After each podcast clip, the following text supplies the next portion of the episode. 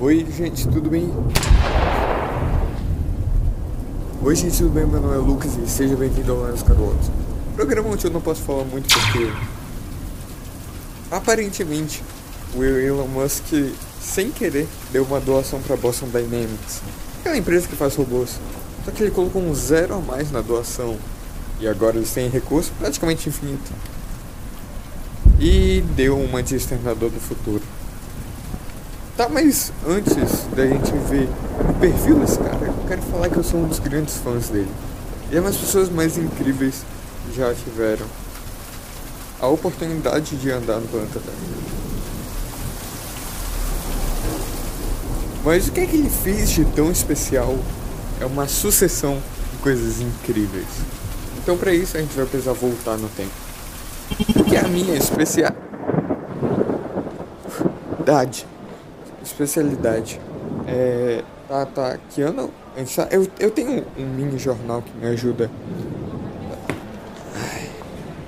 É. Calma, é, tá errado. Ah tá. Dia 28 de 6 de 1971. O África do Sul, aliás. Elon Musk acabou de nascer. E os pais eram pessoas aparentemente legais. Mas agora, 10 anos depois, a gente percebe que eles não são pessoas tão boas para Elon Musk. Ele enfrenta diversos problemas de pais abusivos emocionalmente. Então ele acaba criando um aspecto mais introspectivo. Ele acaba se afundando em livros, em enciclopédias, estudando tudo que podia para evitar contato social, porque ele sofria muito de bullying.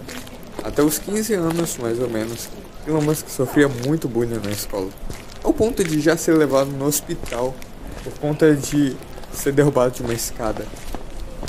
É, é esse nível. Os pais dele se separaram quando ele ainda era muito novo, deixando os três irmãos, incluindo Elon Musk, totalmente desamparados. Nem tanto, porque o Elon Musk sempre foi um empreendedor. Aos 16 anos, ele e o irmão dele quase criaram uma rede de fliperama. Eles já tinham tudo para criar. Eles tinham até os contratos de fornecedores e lugares. Mas sabe o que foi mais triste? Os pais não deixaram eles fazerem isso. Então, time skip de novo, time skip de dois anos. Elon Musk viu que a África do Sul não estava dando certo. Ele queria ir para a América. Quando ele realmente quisesse ir para uma faculdade estadunidense. Então foi lá que ele começou a bancar a sua faculdade de Economia e Física na Universidade do Queens, no Canadá.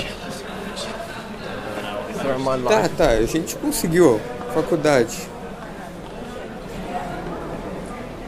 Depois ele foi para Pensilvânia. Teve uma coisa muito complexa que aconteceu lá que você pode descobrir com os links que eu disponibilizo.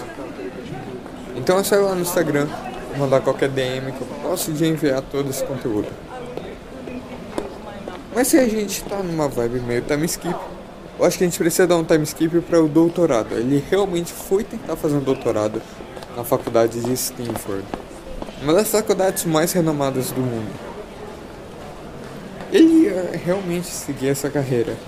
Até que em 1995, com o boom das empresas da internet e empresas.com, ele decidiu empreitar nisso. O que muitas pessoas achariam comum hoje em dia foi revolucionário. Ele criou um serviço que funcionava em outros sites. Um serviço basicamente de viagens e coisas do tipo isso era usado por todo mundo. Ele foi incrivelmente inovador nessa época. E foi assim que ele, fundando a Global Link com o irmão, que depois virou Zip2.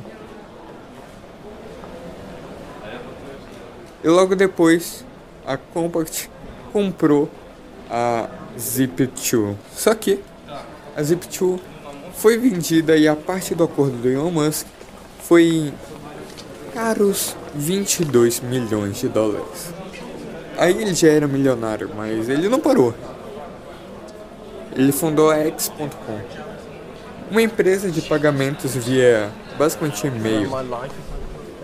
É porque naquela época ninguém sabia ao certo para onde ia a rede de pagamentos, porque era uma coisa tão mal feita e sem segurança que ninguém realmente comprava essa ideia. Mas quem comprou a ideia foram os sócios, que logo depois renomearam para PayPal. PayPal foi uma das coisas mais revolucionárias por compras de internet, facilitando muito as transações entre compradores, que depois, posteriormente, foi vendido para o eBay. É tipo a OLX dos Estados Unidos. Por um bilhão e pouco. E esse pouco já é muito. Pelo menos a parte do Elon Musk já tinha mais de 100 milhões de dólares só no acordo. Então ele queria entrar em outra coisa. Foi aí que ele tentou entrar na empreitada da SpaceX. Primeiro iniciou o projeto querendo usar tecnologia terceirizada. Só que ninguém quis dar essa confiança para ele. Então o que foi que aconteceu? Você tem que ser criativo, tá? Ok, nenhum fornecedor quer me dar foguetes. Num lugar onde boa parte das pessoas realmente desistiria, o Elon Musk pensou em fazer os próprios foguetes. Uma coisa que saiu muito mais barata do que o que parece. Mas também não é uma das coisas mais baratas do mundo. Foguetes saem extremamente caros, principalmente por causa dos materiais usados. Tá, mas e aí o que foi que aconteceu? Ele alcançou o sucesso supremo? Não, é, não, a SpaceX fracassou duas vezes. E foram tipo dois gigantescos fracassos. A Tesla foi comprada nesse meio tempo. O Elon Musk descobriu essa empresa que estava fazendo motores de carros elétricos e tinham grandes ambições. Foi aí que ele comprou a Tesla. Ele basicamente virou dono de tudo, da montadora, que era tipo uma fábrica tão pequena, e começou designs e modelos incríveis, que realmente pareciam ser um novo futuro. Mas nenhum dos dois grandes projetos do Elon Musk estavam indo bem. Foi aí que a SpaceX fez a sua última tentativa com o resto do dinheiro do Elon Musk. Ele já estava sem nada, basicamente. Ele dividiu toda a fortuna dele entre esses dois projetos quando eles estavam operando no vermelho. Foi muita confiança. Confiança que poderia tornar ele um dos maiores fracassados da história do planeta mas acabou tornando ele o segundo homem mais rico do mundo. Ou dependendo do momento onde você estiver escutando isso, talvez ele seja o primeiro. E olha, eu sei que é legal estar tá dirigindo um, um Cybertruck, mas o futuro do Elon Musk não é só envolvendo essas duas empresas. É muito mais sobre os frutos delas. Exploração a Marte, emissão baixa de dióxido de carbono na atmosfera, energia limpa. Isso é realmente uma coisa que muda o mundo. E tudo isso começou em 28 de 6 de 71. E agora a gente tem um Tony Stark, então. É, o Elon Musk é bem incrível. É, sem spoiler, mas. Isso é um futuro pós-apocalíptico, então Talvez isso não aconteça, não é o que eu tô falando que vai acontecer, mas. Elon Musk foi uma pessoa muito importante para a humanidade. E eu falo isso vindo do futuro. Então, se você quiser realmente estar do lado certo dessa batalha quando ela acontecer, é bom você aprender mais sobre ele.